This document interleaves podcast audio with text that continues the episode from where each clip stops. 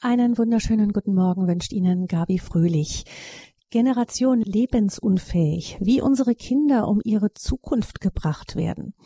Unter diesem alarmierenden Titel hat der Generationenforscher und Psychologe Rüdiger Maas Ende letzten Jahres ein Buch veröffentlicht und damit innerhalb kürzester Zeit die Spiegel Bestsellerliste gestürmt. Liegt der Erfolg daran, dass Eltern heute immer das Allerbeste für ihre Kinder wollen und der Buchtitel sie vielleicht aufgeschreckt hat? Oder liegt es daran, dass die Symptome unserer Kinder inzwischen nicht mehr zu übersehen sind?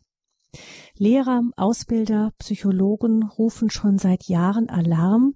Kinder haben heute eine geringere Konzentrationsfähigkeit als frühere Generationen, eine niedrige Frustrationstoleranz, sie sind unselbstständiger, haben oft kein Gespür für Grenzen und tun sich schwer, sich in andere einzufühlen. Laut der letzten Alpha-Jugendstudie sind Kinder in Deutschland heute zudem so unglücklich wie nie zuvor, und das, obwohl sie alles haben. Möglicherweise liegt es eben auch daran, dass sie alles haben. Diesen Verdacht hat Rüdiger Maas und ich freue mich, dass er heute unser Gast in der Lebenshilfe ist. Er ist uns zugeschaltet aus Augsburg. Herzlich willkommen, Herr Maas. Hallo, guten Morgen, grüß Sie. Herr Maas, Sie haben selbst einen sehr bewegten Lebenslauf. Sie haben in Deutschland und Japan Psychologie studiert. Das ist ja ganz spannend. Ähm, gibt es da große Unterschiede? Ja, vor allem im Ansatz der Entwicklungspsychologie ist tatsächlich anders. Aber denn, ähm, dennoch ist Japan auch sehr, sehr für, für, äh, führend in vielen Forschungsgebieten. Und das ähm, muss man eher international sehen. Also bei vielen Themen der Psychologie greifen wir auch in Deutschland oft auf japanische Erkenntnisse oder amerikanische Erkenntnisse zurück. Hm, aber würden Sie sagen, ist ein Hauptunterschied? Ähm, den habe ich in der Entwicklungspsychologie gesehen, dass man ähm, mal zusammengefasst, ähm, in Deutschland ist es so, dass ein Kind, das ist mein Kind, der, ich möchte das Beste aus, aus dem äh, machen, sozusagen, jetzt mal pauschal. Und in Japan ist es so, dass es ein Kind, das muss ich zum Japaner machen. Also es ist wie etwas von außen, das sich dann in Teil, Teil der Community machen möchte. Das ist ähm, ein großer Unterschied und die Herangehensweise. Also Kinder dürfen bis zum gewissen Alter, ich sage mal bis drei Jahren oder vier Jahren, dürfen die alles machen, also grenzenlos. Da gibt es werden keine Grenzen gesetzt. Und dann kommen die in so eine extreme Mühle von Kindergarten und Schule, das sehr viel Disziplin den Kindern abfordert und ähm, ähm, ja, genau das Gegenteil ist eben von dieser, sage ich mal, freien Kindheit. Das fand ich sehr erstaunlich. Also so, mhm. das kann man sehen, dass, dass Kinder dann auch in zu Hause bei den Familien wirklich alles machen dürfen. Die dürfen Sachen runterschmeißen, passiert gar nichts. Und sobald sie eben in der Schule sind oder in dieser Mühle, dann ähm, mit Uniform und ganz diszipliniert, dieser Bruch, das fand ich ganz interessant. Mhm. Ähm, Herr Maas, Sie, Sie reisen viel, sind äh, in vielen Teilen der Welt unterwegs gewesen. Sie haben eine Unternehmensberatung gegründet, die Hilfsorganisation MediHelp International mit der sie in Krisengebieten unterwegs sind. Dann haben sie mit ihrem Bruder ein Institut für Generationenforschung gegründet. Sie haben die die Alpha-Jugendstudie, von der ich eben sprach, haben Sie geleitet. Also kurz, Ihr Lebenslauf sprüht vor Unternehmergeist und Aktivität. Da fragt man sich, was haben Sie denn zu unserem Thema passend eigentlich davon von Ihren Eltern gelernt? Von meinen Eltern. Aha, ich bin, ich bin, ich bin im Allgäu groß geworden, in einem sehr kleinen Dorf und hatte, denke ich, immer den Drang, äh, die Welt zu sehen oder dieses Dorf zu durchbrechen oder eben rauszugehen. Ähm, was ich von meinen Eltern gelernt habe, ja, schon einiges, aber ähm, ich habe mir auch vieles selber angeeignet, ja. Mhm. Ähm, Generation lebensunfähig haben Sie den Obertitel Ihres Buches genannt. Das klingt sehr hart. Ja. Sieht es wirklich so schlecht aus? Naja, es ist so, aus der Psychologie weiß ich, wenn, wenn jemand Hilfe schreit, passiert nichts. Wenn ich Feuer schreibe, dann eben schon.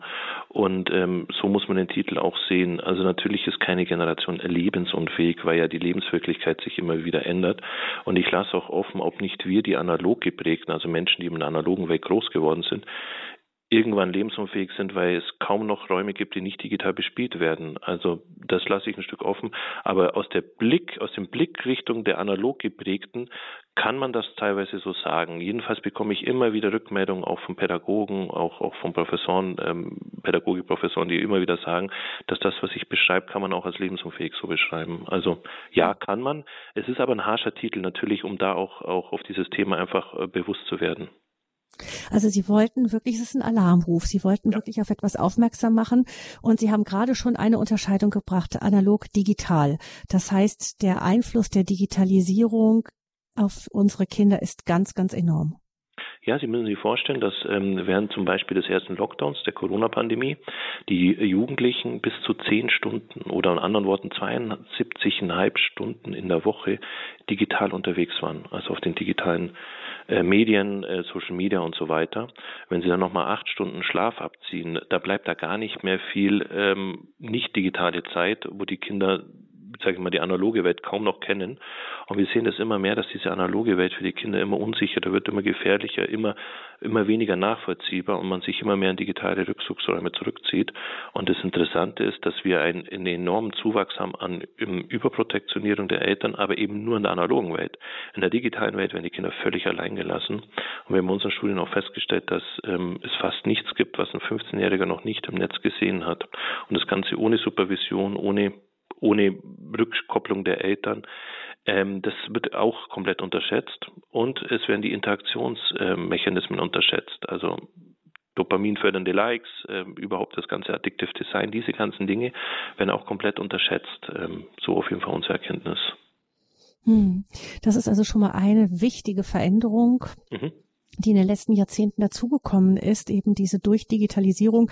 Sie haben über Corona und die Folgen von Corona auch geforscht, weil Sie das interessiert hat, ähm, weil Sie ja vor allem die Generationen, auch die, die, die, das Zusammenspiel der Generationen besonders interessiert. Was hat denn, was haben die Lockdowns und Co. vor allem verändert da? Also wir haben, ähm, ähm, als Corona kam, gingen wir davon aus, dass das für alle Menschen etwas völlig Neues war, was völlig Disruptives.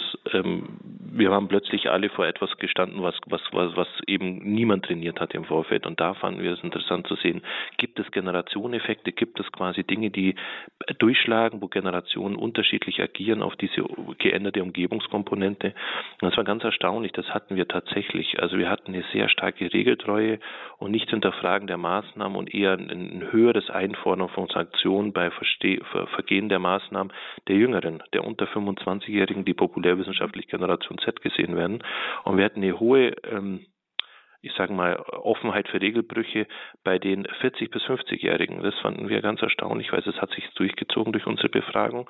Und wir hatten eine Veränderung zwischen dem ersten und dem zweiten Lockdown. Also der zweite Lockdown der war viel, äh, viel brachialer als der, als der erste für die, ja, für die Veränderung auch, ähm, für bestimmte Gewohnheiten. Zum Beispiel hatten wir da eine Zunahme an Alkoholkonsum oder, oder ähm, Süßigkeitenkonsum. Wir hatten komischerweise auch eine Reduktion auf Fleischkonsum. Der ging auch während der Corona-Zeit zurück. Das war erstaunlich, aber auch weniger Sport äh, und so weiter. Und Sie müssen sich vorstellen, wenn man quasi so ein Phlegmatismus sich äh, antrainiert, in Anführungszeichen, den kriege ich viel schlechter weg, als wenn ich eben das Gegenteil mache. Also da gab es tatsächlich Veränderungen. Wir haben auch einen hohen Anteil von ähm, Jugendlichen, ähm, die auch gelernt haben, wie kann ich zum Beispiel abkürzen in der Schule oder im Studium. Wir schätzen ungefähr 100.000 äh, Bacheloranden, die ihre Bachelorarbeit nicht selber geschrieben haben, sondern über Ghostwriter.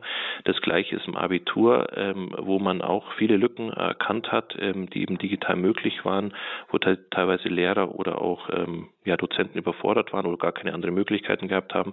Und das wird sich in vier, fünf Jahren, ähm, werden wir das dann merken. Wir werden dann merken, wenn dann, ähm, oder vielleicht auch jetzt schon, wenn, wenn dann eben der Bewerber kommen mit guten Noten, die das aber gar nicht mehr widerspiegeln.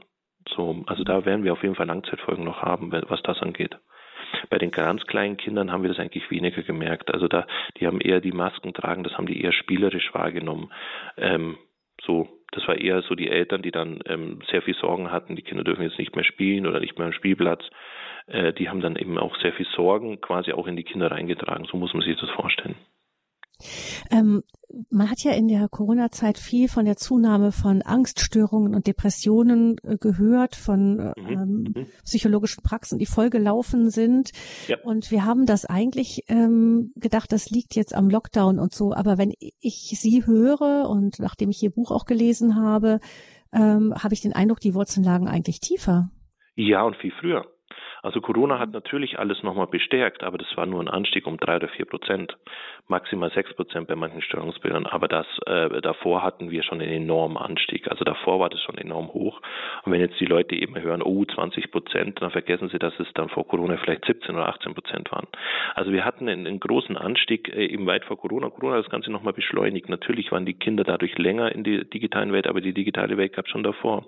Oder auch diese Übersättigung, die Überbehütung und so weiter. Das hat ja durch Corona im Endeffekt nur zugenommen, aber es hat Corona ja nicht verursacht. So muss man das sehen. Also da können wir auch Corona ein bisschen aussparen. Corona hat nur bestimmte Dinge eben deutlicher gemacht. Das ist einmal eine Krise gewesen und hat gezeigt, dass wir nicht krisenfest sind. Ähm, ja, also Corona hat sehr viel sichtbar gemacht. Es hat auch äh, sichtbar gemacht, dass jedes Land sich wieder auf, auf, auf sich berufen hat und eben nicht global ein Virus bekämpft hat und so. Das sind viele Themen. Aber das Interessante ist eben, dass das eben vor Corona und auch nach Corona eben so weitergehen wird. Diese Dinge, die wir festgestellt haben, eben diese Menge.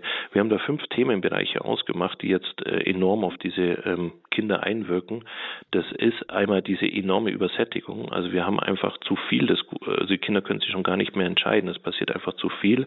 Ähm, fünf Adventskalender, dadurch äh, entwerte ich eigentlich fünf. Das äh, ist den meisten gar nicht bewusst. Oder wenn ich zu viele Weihnachtsgeschenke dem Kind gebe, dass ich dann eigentlich die meisten Geschenke Geschenke dadurch entwerte. Ähm, das war eins, die Übersättigung, diese enorme Zuwachs an Überbehütung oder Überprotektionierung. Die Kinder dürfen eigentlich nichts Unangenehmes mehr erleben. Dann eine enorme ähm, Zuwachs an, an Kompromiss ja, wie soll ich sagen, Kompromisshaftigkeit. Das heißt also, man geht zu viel Kompromisse ein. Man nutzt dann auch diesen ähm, Erziehungsstil, bedürfnisorientierten Erziehungsstil oft als Ausrede zu sagen, ja, ähm, das, ich werde das, die Persönlichkeit des Kindes fordern. Dabei verwechsel ich jetzt Bedürfnisse mit Wünschen. Das nimmt äh, zu. Dann haben wir einen gesellschaftlichen Wandel. Wir haben jetzt immer mehr 40 bis 50-Jährige, die keine Kinder haben, wie ähm, ähm, eben Menschen in dem Alter, die Kinder haben. Also wir haben eigentlich mehr Kinderlose im Alter von 40 wie Kinder, äh, Menschen mit Kindern. Und wir haben einen Anstieg äh, an am erstgebärenden Alter. Also im Schnitt sind das jetzt 30,5 mhm. Jahre.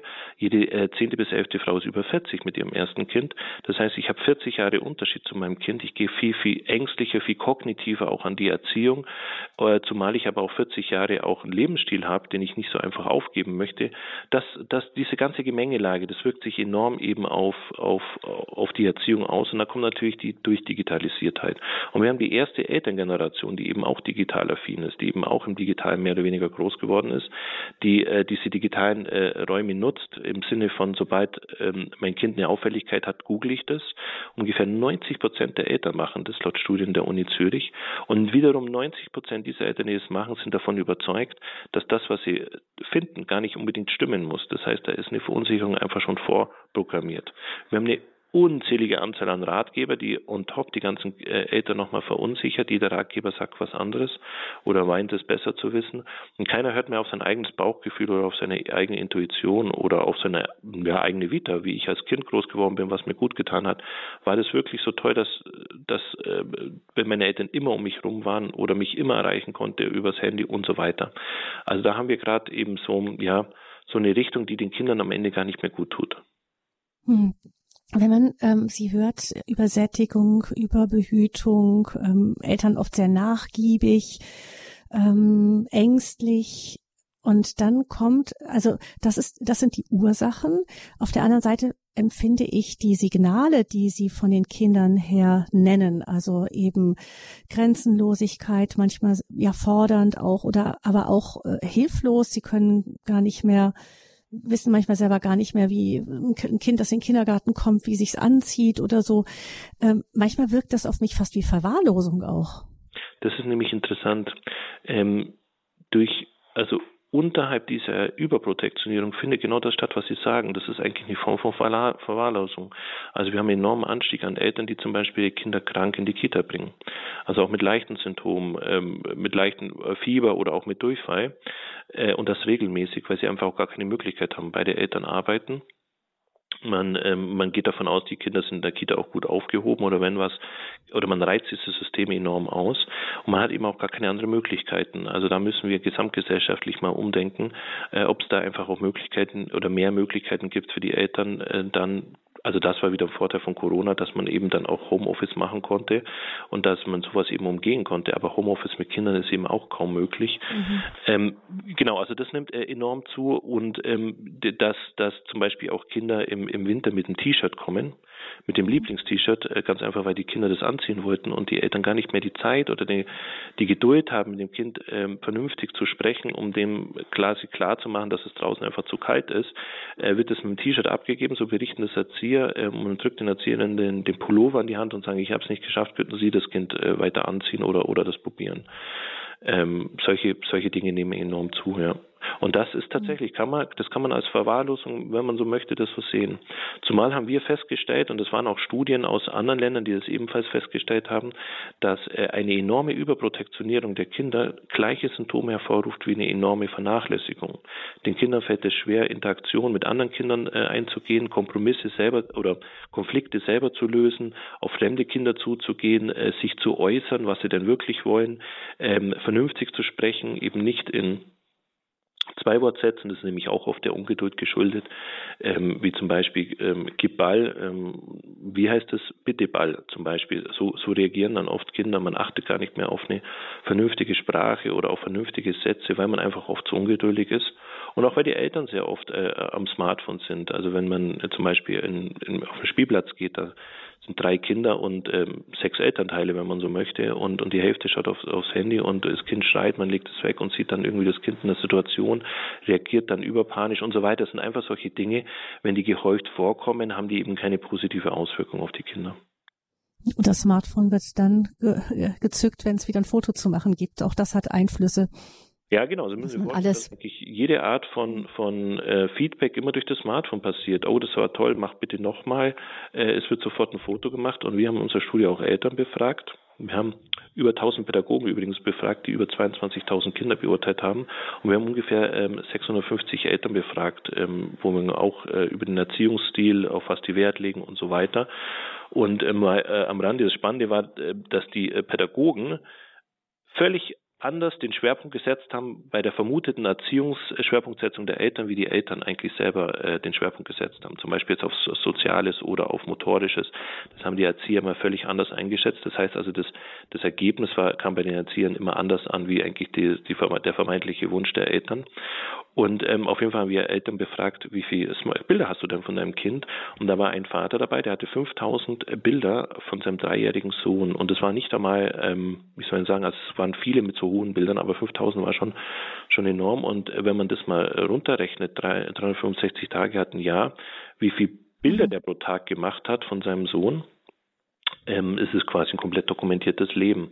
Und wir wissen seit 2013, dass wenn ich ein Foto von etwas mache, präge ich mir den Moment schlechter oder weniger gut ein und zumal nicht mhm. emotional. Wenn jetzt ich fotografiert wird, passiert ungefähr das Gleiche. Das heißt also, ich lasse mich gar nicht mehr auf das Kind wirklich ein, sondern ich dokumentiere es und ganz ehrlich, wer schaut sich diese 5000 Bilder an? Und wenn ich jetzt dann mal 15 oder 20 bin und sage, auch ich möchte mal gern sehen, was ich denn alles so gemacht habe, das sind ja nur positive Bilder und mein Hier und Jetzt ist recht düster, sage ich mal, im Vergleich zu dem, wie toll denn die, die, Jugend war. Und das ist vielen gar nicht bewusst, was das bedeutet. Auch äh, diese, sage ich mal, neutrale Gedächtnisstütze, dass ich mich gar nicht mehr auf mein eigenes Gedächtnis berufen muss. Wir haben früher auch Bilder von uns gehabt in so Fotoalben, aber das war eine überschaubare Zahl. Mhm. Und das war bei, bei ähm, äh, Momenten wie Kommunion zum Beispiel oder was auch immer, aber nicht jeden Tag, wenn irgendwas Witziges ist und das dann auch noch geteilt wird. Und das hat schon, das, das wird Auswirkungen haben. Das sagen jetzt schon Forscher. Wir müssen aber noch warten, weil es gibt noch keine Langzeitstudien Studien dazu. Wir haben diese enorme Smartphone-Nutzung auch erst seit ein paar Jahren. Ähm, und da müssen wir eben warten, äh, was da rauskommt. Aber eben viele Forscher vermuten, dass das eben keine positive Richtung einnimmt. Hm. Das heißt, man nimmt im Grunde das beklagen Sie den, dem Moment eigentlich, das, was der Moment eigentlich bereithält für uns eben an Beziehung, an, an Staunen. Also ich, ja. ich kenne die, die Versuchung durchaus auch. Da ist ein schöner Sonnenuntergang und dann, ach, schnell, schnell, schnell, schnell, schnell, das, den Fotoapparat, das möchten wir gerne festhalten. Das ist ja so drin. Hm.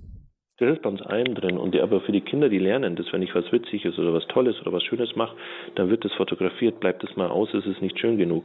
Da, das bringen wir den Kindern bei. Und wie will ich denen jetzt auch mal sagen, leg mal dein Smartphone weg, wenn ich die schon als kleinstes Kind eigentlich hintrainiere. Äh, oder auch die, äh, man sieht es auch bei kleinen Kindern, die jetzt dann schon richtige Posen machen und so weiter. Das wäre alles okay, wenn das nicht in dieser enormen Masse, ne, wie diese 5000 Bilder, das ist einfach, das ein Peak überschritten und das ist vielen gar nicht mehr bewusst. Ähm, das ist das eine, dieses zu viel an und die ständige Gegenwart von Medien. In Ihrem Buch beschreiben Sie auch, dass Kinder eben schon sehr, sehr früh auch ein Tablet in der Hand haben. Der, der Babysitter, äh, digitale Babysitter ist einfach wahnsinnig praktisch und jederzeit zur Hand, mit Folgen allerdings. Ähm, Meinst du jetzt den digitalen Babysitter, den, den, den das Smartphone als solches? Ja, das Smartphone oder die oder das Tablet oder was auch immer. Mhm. Ja, also wir wissen, dass ungefähr 75 Prozent der Kindergartenkinder regelmäßig, also jeden Tag, mindestens eine halbe Stunde auf dem Smartphone der Eltern bestimmte Dinge anschauen. Und ähm, oft ist es äh, den Eltern gar nicht bewusst, äh, wenn sie die kumulierte Zeit sind, dass es vielleicht mehr ist, dass es vielleicht eine halbe Stunde beim äh, Smartphone der, des Vaters ist und dann nochmal bei der Mutter. Und äh, das ist eben auch vielen gar nicht bewusst, dass eben Smartphone doch nochmal eine andere Kombination, noch mal eine andere Dynamik hat wie Fernsehen. Also ich kann zum Beispiel Folgen anschauen, und zwar die Folgen, die ich jetzt möchte anschauen. Also ich muss nicht mehr geduldig auf irgendwas warten, ich muss keine Frustrationstoleranz entwickeln, ich muss kein, keine Geduldsstrategie oder Langeweilestrategie entwickeln und ich kann die Folge noch viermal hintereinander gleich wieder anschauen. Also das ist eine ganz andere Dynamik, wie das eben früher beim Fernsehen war. Und das wird eben auch unterschätzt. Und das sehen wir immer mehr, dass Kinder immer mehr auch einfordern, dass man denen etwas gibt. Und das haben auch ähm, Erzieher berichtet, dass sie heute gar keine Märchen mehr vorlesen können, ohne Aktionen zu machen. Sie müssen die Kinder mit entertainen oder mit Aktionen machen. Wir kriegen das auch mit bei Studenten oder Praktikanten, die dann berichten, äh, das kann ich nicht, weil das haben wir nicht gelernt. Das hat mir der Professor nicht gezeigt. Ähm, ähm, also immer dieses, gib mir das, bring mir das. Ich, ich bin gar nicht mehr äh, bereit, quasi selber dafür etwas zu machen oder selber auf etwas zu warten, sondern dass, dass ich immer Dinge im, im Jetzt haben möchte. Und das fördert es natürlich, wenn ich das von klein auf an einfach nur so kenne. Wenn Sie sich vorstellen, früher hat man bis 20.15 Uhr warten müssen, bis dieser Film kam bestand ja aus zwei Teilen, musste man eine ganze Woche wieder warten und hat dann in irgendeiner Form, wenn es 20 Uhr war, ja eine, eine, eine ja eine Geduldsstrategie entwickeln müssen, um das äh, einzuhalten. Und das sind Dinge, die, die die Kinder immer weniger lernen und dann auch immer ungeduldiger werden, auch einen ganz anderen Bezug auch zur Geschwindigkeit haben. Also alles gleich sofort, Generation Knopfdruck nicht und dann auf Knopfdruck ist alles da. Die Folge, ich kann die nächste Folge noch gucken und die übernächste Folge auch noch, weil es auf Netflix einfach zu haben ist. Das ist ähm, das eine. Auf der anderen Seite ist es aber auch so, dass auch Eltern natürlich dir gleichzeitig auch den Kind es viel weniger ertragen, Kinder mal auf etwas warten zu lassen. Also Sie haben die Adventskalender schon genannt, die sind ja im Grunde vorgezogenes Weihnachtsfest, wenn man dann vier hat und dann noch einer davon von Playmobil genau. ist oder so, da brauche ich Weihnachten ja gar nicht mehr. Dabei war das Warten auf Weihnachten doch so wunderschön. Und den Kindern wird das ja im Grunde genommen. Mir ist auch aufgefallen, dass zum Beispiel, also mir ist das speziell aufgefallen, zum Beispiel beim Mutter-Kind-Turnen, dass ähm, die Kinder, die saßen noch nicht in der Umkleidekabine, da hatten sie schon ihr erstes Brot oder ihre Möhre oder ihren Keks oder ihr Apfelstückchen in der Hand. Und mal, wenn man das nicht mitgemacht hat, kann man sich vor wie Rabeneltern, die äh, dann dem Kind sagen, ähm, ja, wir, wir essen zu Hause was. Aber ich habe mir auch gedacht, so einen gesunden Hunger, das kennt ja gar kein Kind mehr heute. Genau, ich möchte das auch haben. Man muss sich das auch ähm, so vorstellen, ähm, dass, ähm, dass diese Überbehütung äh, von den Kindern natürlich dann mehr eingefordert wird. Das heißt also, es ist schlechtes Wetter. Äh, 20 Prozent der Kinder werden in der Grundschule schon mit dem Auto hingefahren. Und jetzt sagen natürlich die anderen Kinder, du, äh, wieso soll ich bei Regen noch in die mhm. Schule laufen? Wenn das vor 20 Jahren ganz anders war, da sind dann irgendwie alle gelaufen und der, der mit dem, der gefahren worden ist, der wurde dann vielleicht ausgelacht oder was auch immer. Ist auch nicht schön gewesen, aber äh, äh im Endeffekt äh, haben wir dann einen anderen Bezug dazu. Und jetzt wollen die Kinder immer mehr diesen Luxus, genau diese Dinge, diese Verwöhntheit, das nimmt immer, immer stärker zu in der Tat. Und auch mit den Geschenken. Also ähm, ich, ich, ich sehe jetzt schon, dass auch bei Nikolaus äh, die Nikolausgeschenke so viel sind, wie früher Weihnachten war. Und den Eltern ist nicht bewusst, dass ein Mehr die Kinder gar nicht mehr glücklich macht, sondern nur noch, wenn etwas fehlt, unglücklich. Und da, da, bei dem Punkt sind wir, bei dem Punkt sind wir angelangt und das ist das, was ich meine mit Übersättigung. Wir haben zum Beispiel eine Smartphone-Flächendeckung der 18-Jährigen von 99,7 Prozent. Und wir sprechen hier von Smartphone, das teilweise 800 Euro kostet. Wann hat es das gegeben in der Geschichte der Menschheit, dass ein Device oder ein Gerät alle hatten, alle die 18 sind, ähm, hatten nicht alle früher einen Discman, einen Walkman, einen Gameboy. Also alle haben das. Äh, und, und so müssen wir das auch sehen. Und so sehen wir auch äh, gesellschaftliche Veränderungen oder Entwicklungen, dass alle bestimmte Apps dann haben, alle bestimmte Dinge haben, dass wir da ähm, immer, immer diesen technischen Dingen hinterher äh, hinterher und, und vielen ist es gar nicht mehr bewusst, weil sie eben alle machen und vielen ist gar nicht bewusst, dass sie da auch sehr, sehr viel abgeben, weil wir einen immer hinterherlaufen haben und die Kinder kennen es gar nicht mehr anders. Die kennen die Geschwindigkeit gar nicht mehr anders. Also wir hatten gestern noch Omikron, heute Ukraine-Krieg, keiner weiß mehr, was Omikron ist, dann kommt eine Ohrfolge von Will Smith, keiner weiß mehr, was der Ukraine-Krieg ist. Also dieser permanente ähm, äh, Informationseinfluss auf, auf die Kinder und dieser enorme Wechsel und diese enorme Geschwindigkeit. Ich versuche das immer Erwachsenen so zu erklären, als der erste Lockdown war in Italien, oder in Deutschland, da gab es diese Horter von Toilettenpapier. Plötzlich gab es kein Toilettenpapier mehr. Für die mhm. Klammer auch beim zweiten Lockdown war das Toilettenpapier plötzlich wieder aus. Klammer zu. Aber da gab es dann so Memes, das sind so lustige Bilder, die dann verschickt worden mhm. sind, äh, mit denen, wie viel denn Toilettenpapier wert ist. Ich glaube, da erinnert sich jeder so dran. Das waren dann mhm. mehr oder weniger lustige. Und dann gab es aber den einen oder anderen, der mir so ein Bild geschickt hat, zwei Tage später oder drei Tage. Und ich dachte mir, Mann, ist der aber hinten dran. Waren wir so fair oder unfair vor 20 Jahren, wo einer zum siebten Mal den gleichen Witz erzählt hat? Und so sind wir alle mit dieser Geschwindigkeit jetzt schon konfrontiert. Nur die Kinder kennen es gar nicht mehr anders. Die kennen gar kein Leben mehr ohne diese Geschwindigkeit, also nur noch diese Beschleunigung. Und das fanden wir auch so interessant, um auch diese Corona-Studien, weil wir haben das vermutet, dass, dass Corona eben für die meisten nicht entschleunigend wird und so war das. Man hat sich eine andere Beschleunigung gesucht. Man hat eben andere äh, äh Geschwindigkeiten gesucht. Das war eben für die wenigsten tatsächlich wirklich entschleunigend. Und das wäre eine Möglichkeit gewesen. Und das war ganz interessant, dass wir eben diese Dynamiken so in uns haben, dass wir gar nicht mehr so innehalten können. Und für Kinder ist es heißt, bedeutet dieses Dauerfeuer eben auch Dauerentertainment. Und deswegen fällt es so vielen so schwer, Langeweile auszuhalten. Das ist aber wichtig. Es ist wichtig für die Kreativität, für die Empathie, für, ähm, für ja auch, auch, auch, auch selber mal Dinge zu entwickeln, zu entdecken, ähm, äh, zu reifen auch mal innezuhalten. Und oft ist es so, dass dann Eltern ähm, geben ihre Kinder zum Beispiel in die, in die Kita äh, länger als sie arbeiten mal und dann ähm, haben die die eben, die Kinder, muss man vorstellen, die Kinder sind acht Stunden, das ist wie Arbeit, die, die sind da ja auch in einem strukturierten mhm. Ablauf, kommen heim, sind recht müde und dann gibt es eben das Wochenende und am Wochenende wird das Dauerbefeuer weitergemacht. Dann geht man am Morgen in den Zoo, am Mittag geht man in irgendeinen in Actionpark und am Abend gibt man nochmal Essen, also dieses Dauerfeuer, die Kinder dürfen ja nie zur Ruhe kommen und was wir machen, ist, wir überfrachten die Kinder. Die können das gar nicht mehr verarbeiten. Und da wäre natürlich weniger mehr und dadurch intensiver. Also lieber weniger mit einer hohen Qualität, also mehr mit diesen permanenten Befeuern. Hm. Generation lebensunfähig heißt das Buch, das Rüdiger Maas herausgebracht hat. Er beschäftigt sich mit der Entwicklung der Generationen als Psychologe und Generationenforscher. Aber Herr Maas, Sie sind ja auch, ähm, Sie sind auch selber Vater. Ja. Ähm, und ich habe mich schon gefragt, viele von uns wissen das ja, dass das so ist oder beobachten, dass das keine gute Entwicklung ist. Selbst wenn ich mit Eltern in meiner Umgebung spreche, ähm, haben die, klagen die oft darüber, über die starke Mediennutzung und dass es ist so, wie es ist. Aber man hat das Gefühl, der Druck von außen, Sie haben es ja eben auch beschrieben, wir sehen uns ja zum ersten Mal, unsere Kinder, von denen erwarten wir dann im Grunde als etwas nicht zu haben, zum Beispiel, was dann eben über 99 Prozent der anderen aber haben. Wie geht man damit um, ohne dass man ununterbrochen nur der Spielverderber ist? Ich glaube, also wir hatten in unserer Schule immer wieder gemerkt, dass den meisten das nicht ganz bewusst ist mit dieser Überbehütung. Also man macht sich schon enorme Sorgen. Ich war letztens auf so einem Kongress, da ging es darum, was wir jetzt den Jugendlichen alles gut, also den jungen Menschen Gutes tun können, die jetzt während der Corona-Pandemie eben so ähm, gelitten haben oder wo, wie geht es weiter nach der Corona-Pandemie. Und dann kam aber raus, es ging um 25-jährige Menschen und da waren die Eltern drin, die sich Sorgen machen um ihre 25-jährigen äh, Kinder. Wo ich mir denke, könnte man nicht mit 25 mit denen selber sprechen, die selber das entdecken lassen, die selber machen lassen. Das war denen gar nicht mehr bewusst.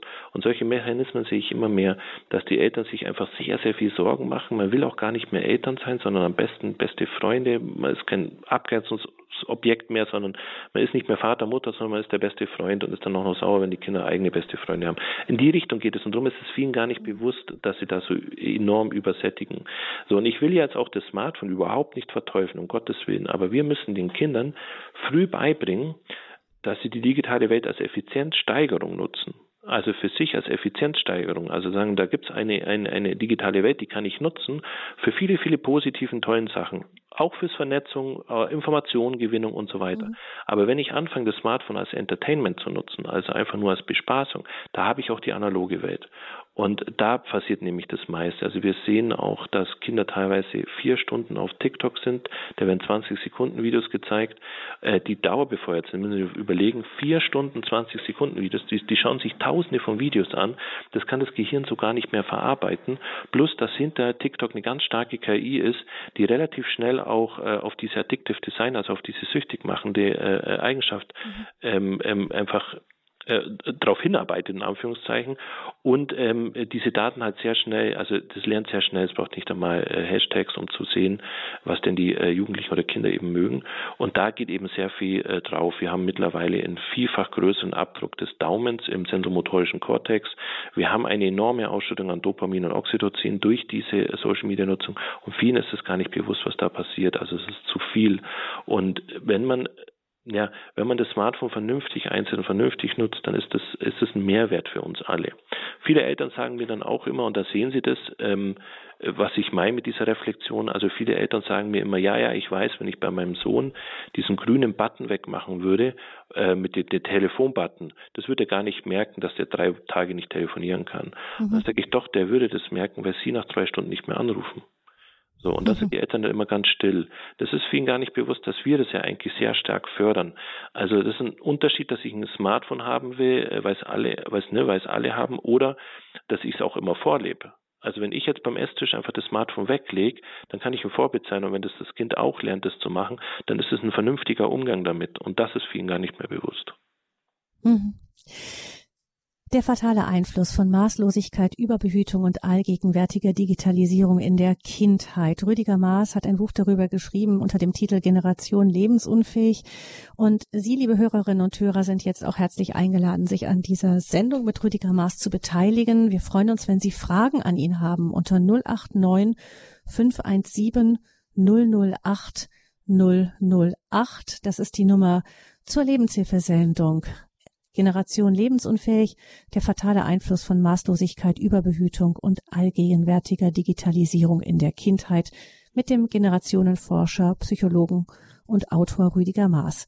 089 517 008 008. Und nach einer Musik geht's weiter.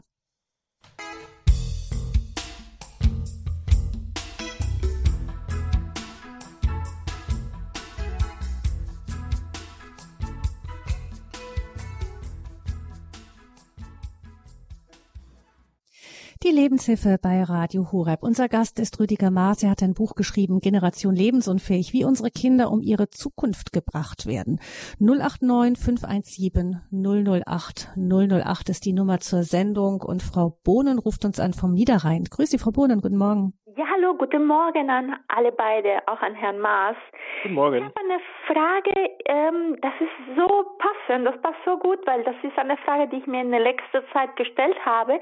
Ich habe einen viereinhalbjährigen Sohn mit Down-Syndrom, ne?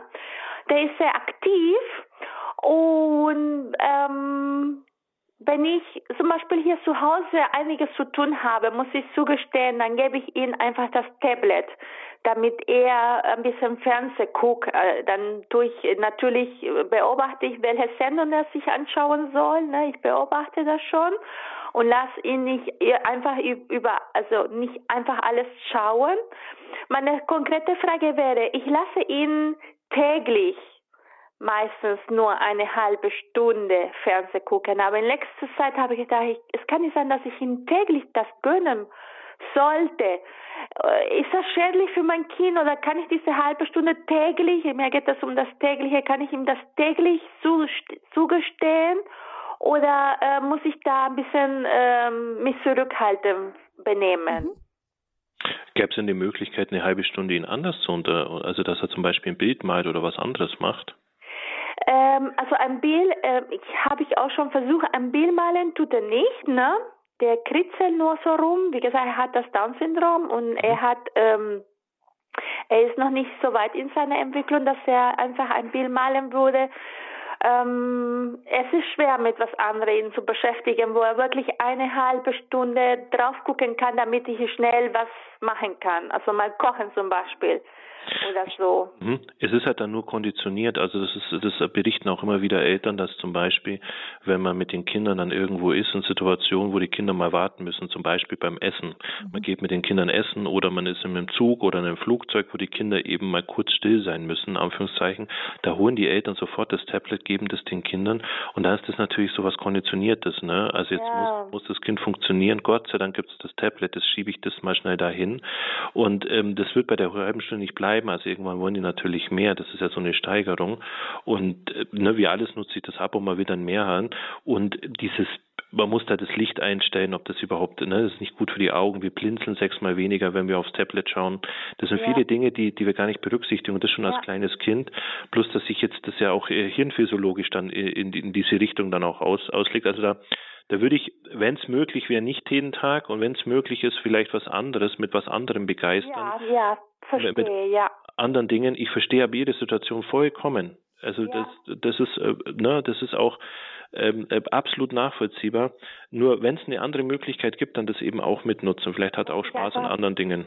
Genau, muss ich mir einfach Gedanken machen, dass er mit was anderem beschäftigt ist. Mit Büchern, ja, ja die interessante Beobachtung dazu, seitdem er Tablet guckt, das machen wir erst seit einem Jahr oder so, also er ist viereinhalb seit einem Jahr, ja, nicht jeden Tag, seit einem halben Jahr, jeden Tag ungefähr seit äh, seit dem Herbst gucken wir jeden Tag äh, eine halbe Stunde.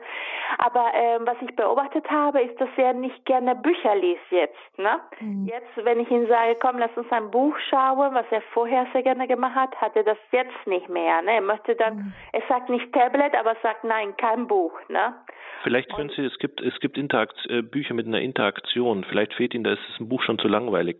Vielleicht gibt es also Bücher, wo man, wo die Töne machen oder wo mit so einem, mit so mit so einem Stick dann quasi ähm, was machen kann oder mit, die, die man bewegen kann. Ne? Sie kennen also Bilderbücher, die man so ziehen kann und dann bewegt ja, sich. Ja, ja, genau, ich kenne die, ich habe schon die gesehen, ja.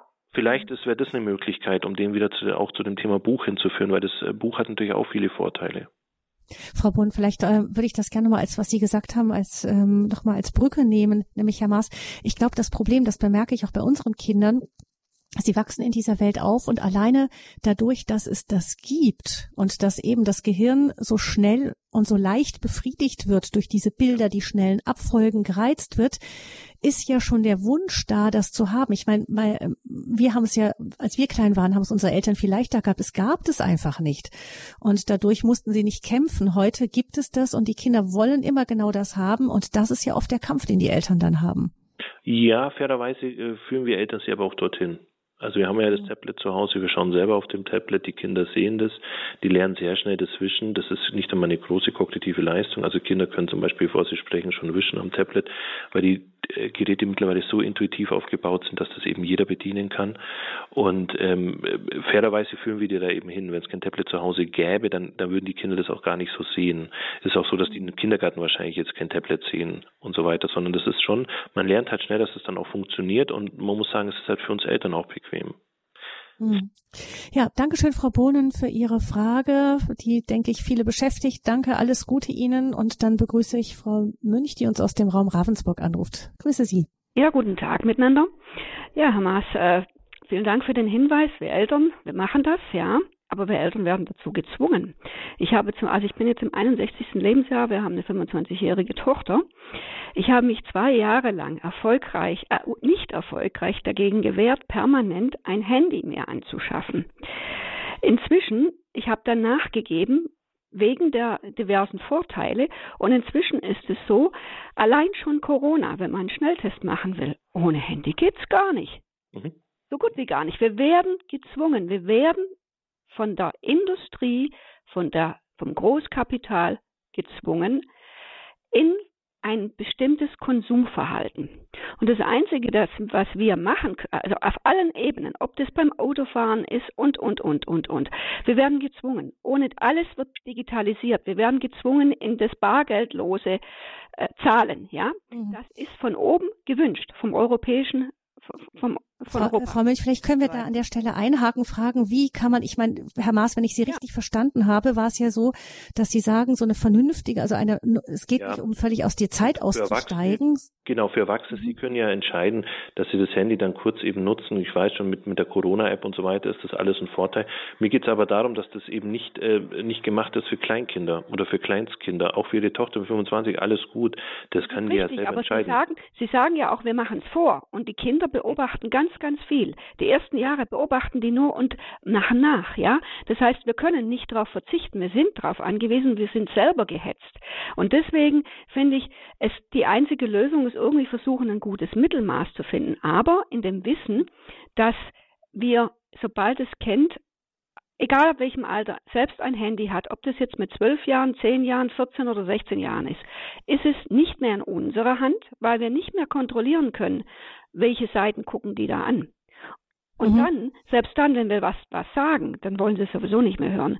Also man muss es vorher schon versuchen beizubringen. Und da sind wir wieder überfordert, weil wir uns mit den ganzen neuen Dingen gar nicht so auskennen. Ja. Und auch überfordert sind zeitlich, weil wir ja durchs, durch die, durchs Arbeitsleben gehetzt werden. Also ich sehe da nur begrenzte Möglichkeiten. Da, stehen, da, da sprechen also Sie was ganz Wichtiges an. Ähm, ähm, ich würde mir ja wünschen, dass wir ähm, ähm, digital kompetenter sind als unsere Kinder, dass wir da auch ein Vorbild sind in der digitalen Welt, dass wir einen Dialog führen fördern mit den Kindern in die digitale Welt, dass die berichten, was sie da anschauen und wie sie das anschauen, dass wir eigentlich wissen, wie die Apps funktionieren und was da ist. Und ja, wir dürfen gar nicht mehr stehen bleiben. Das fordert eben die digitale Welt mit uns ein und die digitale Welt wächst exponentiell und wir sind für diese Entwicklung lang nicht mehr gemacht, das stimmt, aber das sind wir eben. Und deswegen können wir da ähm, als Eltern nicht aufgeben, sondern wir müssen wirklich da mehr wissen ähm, äh, als unsere Kinder und wir können aber daheim schon vieles steuern. Wir können schon sagen, beim Esstisch kommt das Handy weg oder dass wir zu Hause selber darauf achten, achten, nicht selber auf dem Handy ständig zu sein. Also wir können schon bestimmte Dinge vorleben oder wenn wir mit den Kindern in den Wald oder irgendwo spazieren gehen, dass wir einfach das Handy alle daheim lassen. Also da kann man schon bestimmte Punkte machen, wo ich sage, da können wir sie beeinflussen. Aber ab einem gewissen Alter natürlich ist das Teil des, ähm, ähm des Jugendseins, ist Teil des Kindseins, ähm, ähm, eben ein Handy zu nutzen oder äh, auch diese Apps zu nutzen. Aber da wäre es mir ganz recht, wir überbehüten unsere Kinder in so vielen Fällen nur in der digitalen Welt. Da lassen wir sie völlig allein, dass wir da halt einfach den, den Loop schaffen, dass wir das genau andersrum machen. Hm. Danke, Frau Münch, für Ihren Anruf und Ihren Einwurf. Und dann hören wir als nächstes Herrn Nauels vom Niederrhein. Herr Nauels, guten Morgen. Ja, schönen guten Morgen. Äh, eine sehr interessante Sendung haben Sie da. Und äh, ich finde, diese moderne Welt der Digitalisierung ist auch eine sehr teure Welt und überhaupt gar nicht nachhaltig. Äh, weil diese ganzen WhatsApps und so, muss, da muss es ja, muss es ja viel äh, stromintensive Server für aktiviert werden. Da muss ja alles mhm. bearbeitet mhm. werden. Außerdem äh, es äh, geht allen einfach alles äh, nicht mehr im richtigen Verhältnis, finde ich. Wenn äh, meine Nichte zum Beispiel ein, ein Smartphone äh, für 1000 Euro sich wünscht und das auch bekommt, äh, das ist äh, alles nicht mehr äh, in einem guten Verhältnis, finde ich. Äh, und äh, bei mir muss ein Telefon dafür nicht mehr wie 70 Euro kosten, ne? Äh, weil wir müssen uns, dürfen uns nicht zu so sehr von dem ganzen äh, Zeug äh, so abhängig machen und steuern. Mhm. Außerdem ja, Frau Naus, vielleicht können wir da auch nochmal, können wir doch mal einhaken an der Stelle. Das ist ja tatsächlich auch der, der Preis, der da auch üblich geworden ist. Ich erinnere mich in der Schule unseres Sohnes hat ein äh, Polizist, der da auch sich sehr stark gemacht hat dafür, dass die Eltern da sich mehr einschalten in dem ganzen digitalen Bereich. Der sagte auch eben, also ein Smartphone, das 1000 Euro gekostet hat in der Schultasche, ist schlicht und einfach auch äh, aus, aus Sicherheitsgründen keine gute Idee. Ja, also da haben wir irgendwo, ähm, Herr Maas, das Maß verloren oder? Komplett, aber das natürlich alle haben, will ich natürlich mithalten. Und ähm, ähm, auf jeden Fall, das ist etwas, was wir meinen mit Übersättigung. Das ist, wissen auch die Kinder gar nicht mehr in der Fall zu schätzen, weil es einfach eine Selbstverständlichkeit ist. Das ist das, was ich meine. Mit ähm, in mehr macht die Kinder nicht glücklich, aber in weniger sofort unglücklich. Genau, genau das. Und was Sie auch angesprochen haben mit dem, ähm, mit dem CO2-Emissionen durch Digitalisierung, das ist vielen gar nicht bewusst, dass jeder, jeder Google-Aufruf, jeder Like, jedes Instagram-Video, jeder Netflix-Film einfach auch CO2-Emissionen produziert. So, hm. das ist in der Tat ein Thema. Das ist aber eine Debatte auf einer ganz anderen Ebene. Ähm, ähm, aber das ist auf jeden Fall was, was wir mit berücksichtigen müssen, dass Digitalisierung nicht gleich nachhaltig ist. Ja, ähm, der das Handy, das gute Smartphone ist, habe ich den Eindruck, sowas wie ein äh, Statussymbol für viele Kinder geworden. Ne? Ja, wie eine dritte also, Hand. Also tatsächlich wie eine dritte Hand. Und Kinder berichten auch sowas wie von einem Phantomschmerz, wenn das Handy nicht da ist, dass sie sich nicht mehr konzentrieren können, wenn das Handy nicht in der Nähe ist oder wenn der äh, die die Batterie kaum äh, kaum aufgeladen ist, dass die sich wirklich nicht mehr konzentrieren können. Wir hatten noch vor zehn Jahren, da, da es gab Messungen, wenn das Handy zum Beispiel einen Meter weg war, zwei Meter oder aus oder nicht im Raum, dass sich die Menschen besser konzentrieren konnten, wenn das Handy nicht in Reichweite ist. Jetzt haben wir bei den Jugendlichen aber so ein Phänomen, wenn das Handy nicht da ist, dass sie sich gar nicht mehr konzentrieren können, wie so eine Entzugserscheinungen haben oder wie so ein Verlust der dritten Hand. Und das sind natürlich schon bedenkliche Dinge, die wir ernst nehmen müssen. Ja, man hatte früher Untersuchungen darüber, dass wenn das Handy direkt daneben ist, ist die Konzentration sehr stark geschwächt. Wenn es in der ja. Tasche ist, ein wenig genau, geschwächt. Genau, und genau. wenn es ganz weg ist, ist sie weniger, am wenigsten geschwächt. Aber Sie sagen, das ist schon so, dass wenn das Handy weg ist, dass allein dieser Verlust schon alleine die Konzentration genau, das ist schon schwächt. überholt. Das ist schon überholt. Sie müssen überlegen, wir sind, äh, wann sind wir denn damit konfrontiert worden? Die Kinder heute können sich eine Welt ohne Smartphone und Internet gar nicht mehr vorstellen. Da würde die Fantasie nicht mehr ausreichen. Das ist ähnlich wie wenn wir uns eine Welt vorstellen würden ohne Schrift. Schrift ist in so vielen Dingen drin, wir, wir, wir könnten die Fantasie nicht aufbringen, Schrift jetzt einfach mal wegzudenken aus unserem Leben. Und so ähnlich ist es bei den Kindern, die können sich ein Leben ohne Internet und Smartphone nicht mehr vorstellen. So, das sind wir. Deswegen können wir das auch nicht verteufeln, wegreden oder was auch immer, sondern wir müssen schauen, dass wir das so nutzen, dass es für eben für alle Beteiligten am wenigsten schädlich ist.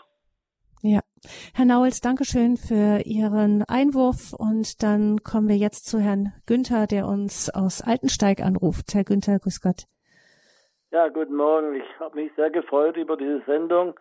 Ich bin zwar ein alter Opa, aber ich habe auch Enkel äh, in dem Alter und äh, äh, unterhalte mich viel mit meinen Enkeln, damit sie wissen, wo, wo sie stehen. Aber ich bin gläubiger Christ und wir sind ja auch in einer christlichen Sendung hier mit Radio Horeb, deswegen höre ich das auch, äh, mit dieser Übersättigung und Wohlstandsverwahrlosung.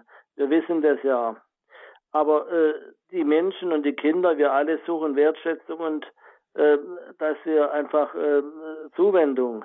Und wenn, wenn, die, wenn die Kinder früh in der Familie diese Zuwendung noch haben. Das heißt, wenn Familie noch Familie bleibt, dass die Frau zum Beispiel erst äh, mit dem dritten Jahr vielleicht mal äh, das Kind ergibt zur Kita, sondern dass das Kind zumindest äh, in den ersten drei Jahren eine Geborgenheit erlebt und einfach weiß, hier ist es angefangen, hier, hier hat es Geborgenheit, hier bekomme ich Zuwendung, dann ist es hat das schon mal äh, eine Stabilität äh, im, im Leben in, in ihrer Psyche. Es geht nämlich darum, wer will diese Psyche zerstören. Denn wer will diese Psyche später beherrschen? Äh, und ihr muss ich sagen, der Teufel will, will diese Psyche beherrschen. Wir, und wir sollen sie, ja, unser, in der Bibel heißt es, bewahre dein Herz mit einem Fleiß, denn daraus geht das Leben. Und wenn ich, wenn ich die Psyche beherrschen lasse, also fremd, wenn ich fremdbestimmt werde, bei, wer, wer, wer, wer, wer, wer, wer denkt für mich, was ist, was ist Wahrheit? Kommt diese Frage, mhm. was ist Wahrheit? Und da muss ich auch wieder die Bibel zitieren. Da sagt Jesus Christus, er ist der Weg, die Wahrheit, das Leben. Und von ihm bekommen mhm. wir es. Wir können diese Welt nicht zurückdrehen. Das ist ganz klar.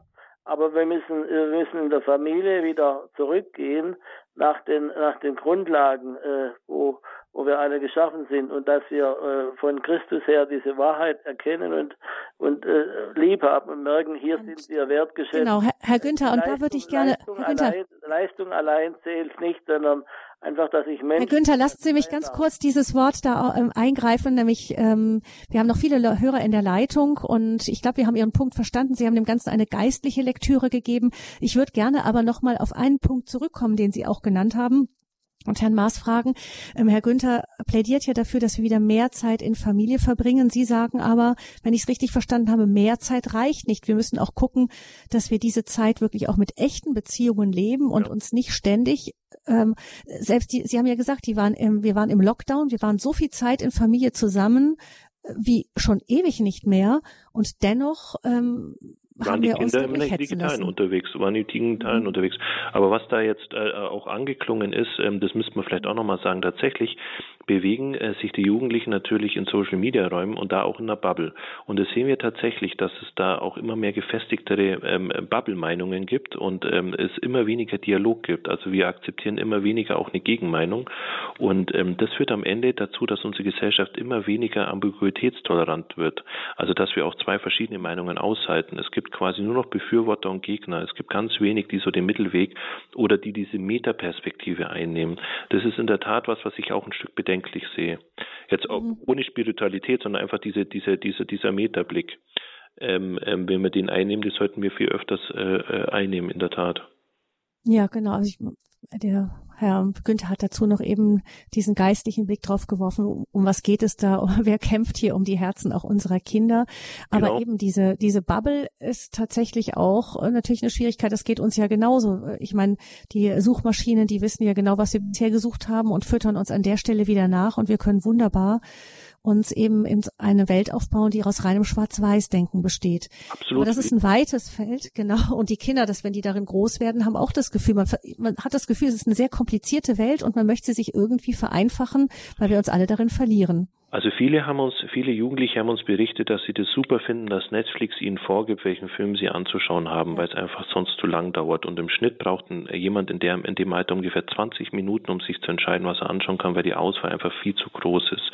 Man muss sich das vorstellen, wie so, wir sprechen immer von einer Optionsdepression. Wenn die Auswahl einfach zu groß ist, habe ich immer das Gefühl, nicht das Maximale für mich rausgeholt zu haben. Und das ist eigentlich eine sehr traurige Vorstellung. Also wenn ich äh, nur auswählen kann aus dem Maximalen und immer das Gefühl Gefühl habe, ich habe nicht das Allerbeste für mich rausgeholt. So muss man sich das vorstellen. Stellen Sie sich einfach vor, Sie sind vor einem Buffet und es gibt nur Ihr Lieblingsessen. Mehr als den Teller voll machen können Sie gar nicht. Und dann ist der Teller voll und Sie denken, oh, ich hätte doch lieber das andere genommen. Also man ist nicht einmal glücklich, obwohl es nur das Beste gab. Das ist einfach eine sehr, sehr traurige äh, Sichtweise, aber so, so scheint es momentan auch für viele Jugendliche zu sein. Und da kommen die selber nicht mehr raus. Das ist auch den, den, dem bewusst, aber sie sind eben so antrainiert worden. Und da steckt dann schon das, schon viel drin, was jetzt ähm, ähm, auch auch der Beitrag jetzt des Hörers, ich habe den Namen vergessen. Herr ähm, Günther. Mhm. Ja, Herr Günther äh, äh, äh jetzt äh, quasi auch, auch äh, ähm, nahegelegt hat. Also das ist in der Tat ein Thema, das man mal mit berücksichtigen müsste, ja. Ja. Danke für den Anruf und dann hören wir jetzt als nächstes Frau Klier aus dem Münchner Raum. Grüß Gott. Grüß Gott. Hallo. Ja, wunderbar. Ein sehr wichtiges Thema und ähm, ja, und ganz tolle auch ähm, Impulse der Hörerinnen und Hörer und auch von Ihnen wiederum Reflexionen. Finde ich ganz, ganz toll. Ich versuche jetzt mal, meine Tochter ist gerade mit ihrem ähm, Kinderwagen hier beschäftigt und will ständig telefonieren mit dem Hörer mit zweieinhalb Jahren. Ähm, ich wollte nur sagen, ich habe zum Beispiel seit fast zehn Jahren kein Handy.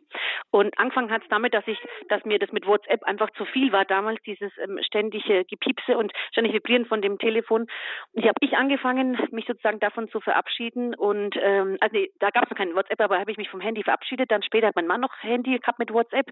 Da hat mich das so gestört, diese teilweise 150 Nachrichten von Kollegen und allen möglichen Sportsleuten. Und dann habe ich gemeint, das ist für mich störend, dass wir nicht mal in Ruhe essen können. Und dann hat er sich auch von WhatsApp angemeldet. Für meine Familie war das ein Riesenproblem, weil sie das erstens nicht verstehen konnten, mir maximal zwei Wochen gesagt haben, dass ich das aushalte, dann wieder ein Handy hole. Jetzt sind es Gott sei Dank zehn Jahre. Bei wichtigen Sachen kriege ich mal eine SMS, die lese ich dann am Abend mal in Ruhe. Dennoch, obwohl meine Tochter mich nicht kennt mit dem Handy und mein Mann ja arbeitet und dann am Abend halt wir gemeinsam was machen oder er mit ihr spazieren geht, von den Hühnern, die liebt sie am meisten, von fremden Menschen im Garten schaut sie sich Hühner ewig an. Trotzdem hat sie letztens vor ein paar Wochen angefangen zu sagen, dass sie weiß, was ein Handy ist. Ich war überrascht, weil ich ja keins habe. Sie tut, sie kennt auch keinen Fernseher, also sie nimmt die Fernbedienung in die Hand und telefoniert damit. Das finde ich immer total lustig und putzig. Und ähm, wir wollen halt damit einfach noch warten. Wir wollen damit noch warten und sie vermisst es auch nicht, weil sie es nicht kennt. Ähm, wie gesagt, dennoch ist es so, auch mit diesen ganzen ähm, Handysachen zum Beispiel, meine Schwägerin total ähm, also sei es ein Ausflugsmensch und Naturmensch, hat ähm, vor vier, fünf Jahren groß gejammert, weil ihr Klapphandy, ihr altes jetzt nicht mehr verlängert wird, der Vertrag. Sie braucht jetzt eins mit Internet und so weiter und sie hat vier Wochen lang im Urlaub in Kroatien gejammert. Danach hat man nichts mehr von ihr gehört nach einem Vierteljahr, dann war sie schon WhatsApp-Prinzessin. Also ganz schnell hat sie sich sozusagen umgeswitcht und hat sich total auf das Ganze mhm. ähm, gestürzt und tut mit ihren Generationen, Jahrgang 68, die ständig austauschen und Bilder schicken aus Urlauben und so weiter und mhm. so fort.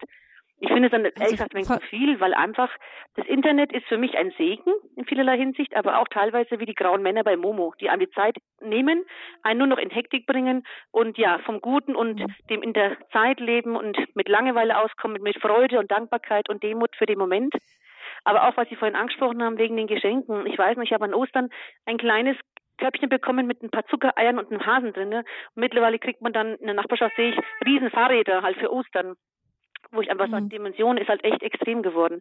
Ich muss aber selbst mich schützen davor, weil jetzt meine Schwiegermutter schon gefragt hat, ob sie nicht in der, meine Tochter ein Laufrad schenkt zu Ostern. Ist ja schön, dass sie ein Laufrad schenken möchte, aber es wäre eher was für Weihnachten oder für den Geburtstag, nicht für Ostern.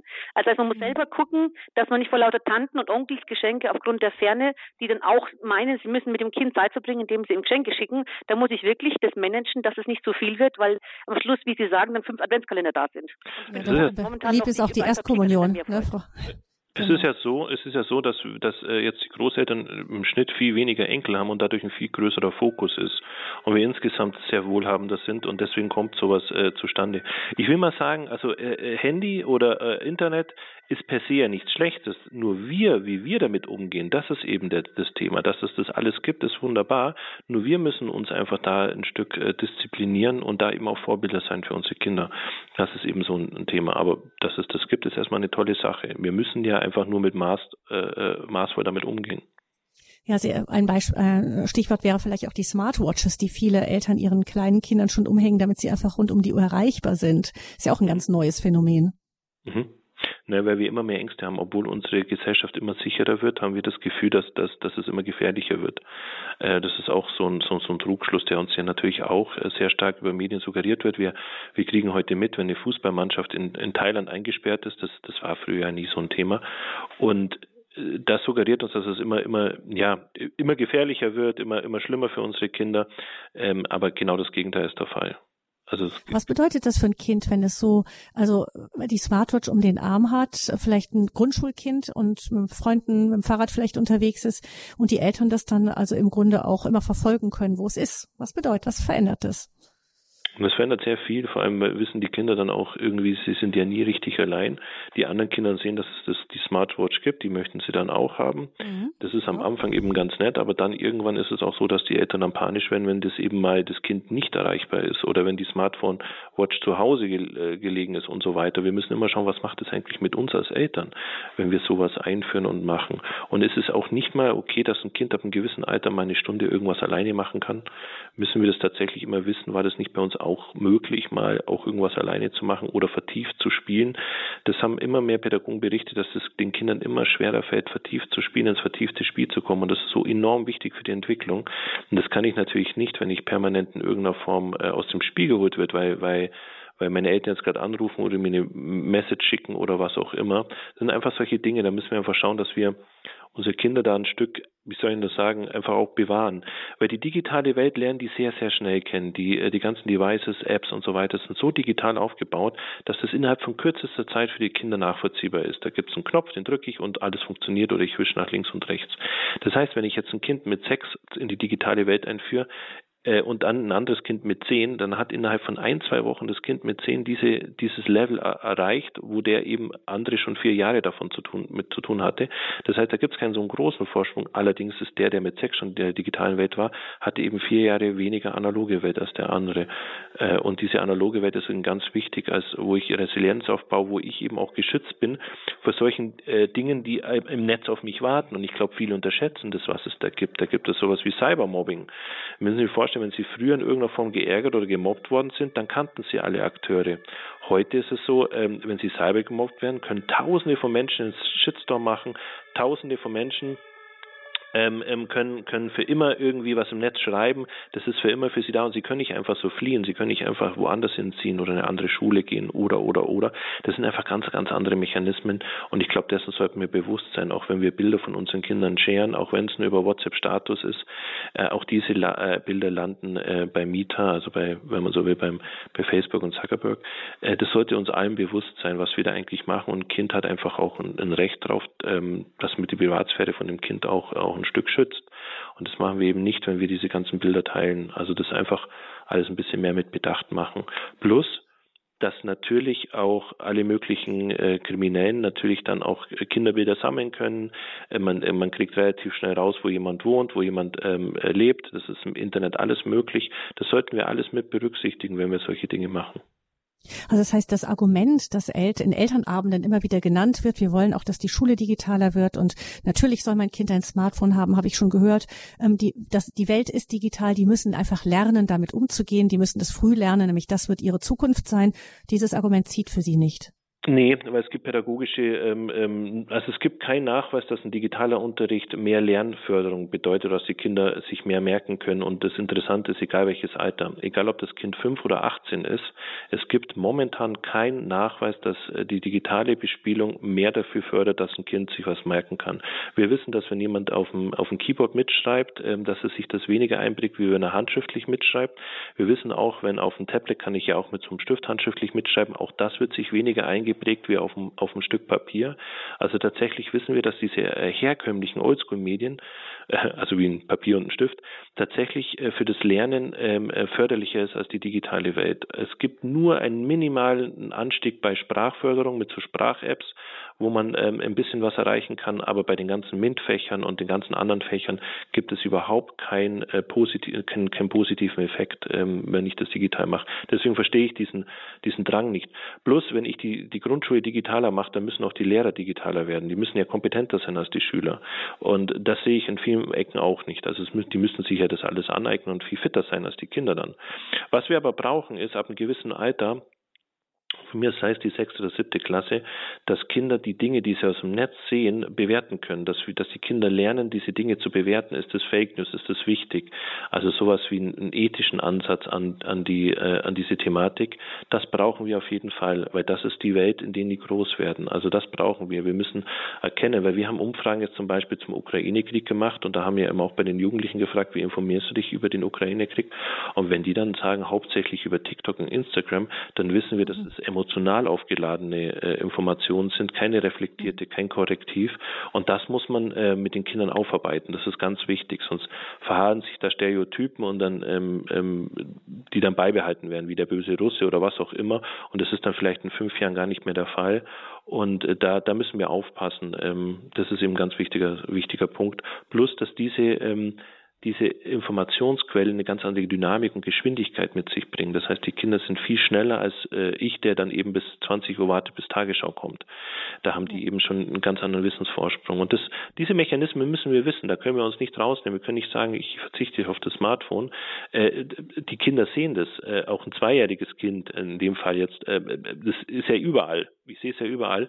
Wir müssen das ähm, nutzen für uns und wir müssen da ein Verständnis für haben. Das ist wichtig. Hm. Ja, danke schön, Frau Klier, für Ihr Beispiel. Ja, wir sind alle beeindruckt, dass Sie sich da so klar abgrenzen können. Aber ähm, genau, Sie sagen, Herr Maas, das ist nicht, dass man, es muss nicht so sein. Es ist natürlich für ein kleines Kind wunderbar, wenn es ganz frei aus dem, von dem Ganzen aufwächst, auch mit Hühnern und so ja, weiter. Das ist ja, auf jeden Fall. kommt in uns der Bullabü-Gedanke auf, wie wunderschön. Ja. Ich merke auch übrigens, apropos Bullabü, dass auch unsere Kleinen, äh, unser Jüngster, ähm, solche langsamen Filme gar nicht mehr so gerne guckt, nicht? Weil einfach die Umgebung durch die Brüder, die, wenn man größere Geschwister hat, ist es, ist es oft für die Jüngeren schwierig, da ganz rauszubleiben. Aber ja, was ist an uns Eltern, dass wir da Grenzen ziehen. Hm. Ja, was schlimm ist, wenn die dann etwas anschauen, was langweilig ist, schauen die dann parallel aufs Handy. Und dadurch habe ich eine Auf Aufmerksamkeitsdiffusion und das führt tatsächlich zu Konzentrationsmängel am Ende. Das, das muss man genau, schon das ist etwas, was bei uns verboten ist, im Film zu gucken und das Handy daneben zu haben, zum Beispiel. Ja, eine letzte Hörerin ähm, schaffen wir heute noch, Frau Meier aus Buttenwiesen. Grüße Sie. Ja, grüß Gott, hallo an die Runde. Und zwar ein guter Vortrag, aber meine Frage ganz äh, kurz. Und zwar gestern war in unserer Heimatzeitung Capito drin standen unter Faktencheck, das Bundesamt für Strahlenschutz äh, weist keine äh, gesundheitlichen Schä Einfluss auf die Gesundheit aus. Und da wäre jetzt meine Frage, wie kann das Bundesamt für Strahlenschutz sowas öffentlich behaupten? Unter dieser Zeitungsseite für Kinder da kann ich mir ja den Mund fußlig reden, wenn ich sage, lass dein Handy mal zu Hause. Äh, wenn mein Kind das liest oder andere Kinder, dann sagen die ja, ja Mama, da schau mal her, da steht es doch drin, das Bundesamt für Strahlenschutz weiß keinerlei. Ja. Ich glaube aber, da geht es um die Strahlen vom Handy. Ähm, dass das, das, da gab es immer wieder so Theorien, dass solche Handystrahlen in irgendeiner Form ähm, krebserregend sind oder was auch immer. Und das haben die widerlegt. Ich glaube, da geht es tatsächlich nur um die Funkstrahlen, um mehr nicht. Ja, Genau, aber Sie sagen ja, Herr Maas, Frau Meier hat das Gefühl, dann keine Argumente mehr zu haben, aber Ihre Argumente ziehen ja in eine ganz andere Richtung. Ganz andere Richtung, also das mit den Strahlen, das, das habe ich jetzt äh, nie in irgendeiner Form beleuchtet, sondern tatsächlich die, das Nutzungsverhalten der, der Menschen unabhängig von Strahlen oder, oder Aufladen oder was auch immer. Und ich glaube, das, das ist das, was das äh, Amt für Strahlenschutz meinte. Das gibt es nämlich immer wieder, dass irgendwelche Funkmasten irgendwelche Einflüsse haben und das ist tatsächlich äh, widerlegt worden. Hm. Also ähm, wir sind jetzt hier, würde ich mal sagen, zum Schluss würde ich gerne noch mal ein ganz kurzen, ähm, kurzes Fazit ziehen. Vielen Dank, Frau Meier, für Ihren Anruf und ähm, ein kurzes Fazit noch. Erstens, Herr Maas, Sie sagen uns, das Wichtige ist einmal, dass wir unseren eigenen äh, Medienkonsum ein wenig ähm, durchleuchten und gucken, was sind wir für Vorbilder für unsere Kinder, wo lassen wir unsere Kinder schon sehr früh ran, wie beschäftigen wir sie, sind wir wirklich mit ihnen zusammen oder ist das Familienleben zerfleddert, aber auch wagen wir es auch, ähm, ihnen noch irgendwelchen Widerstand im Weg zu lassen, den sie selber überwinden müssen. Das haben wir jetzt gerade, äh, weil wir viel über die digitale Welt gesprochen haben, gar nicht so sehr beleuchtet. Vielleicht können wir das später nochmal mit angehen. Einfach diese, es gibt ja dieses schöne Wort der Rasenmäher, Eltern, die ihrem Kind jeglichen Widerstand aus dem Weg räumen. Ähm, das sind die Punkte, die Übersättigung, die Überbehütung. Da müssen wir einfach an unser Verhalten als Eltern ran, Herr Maas. Genau.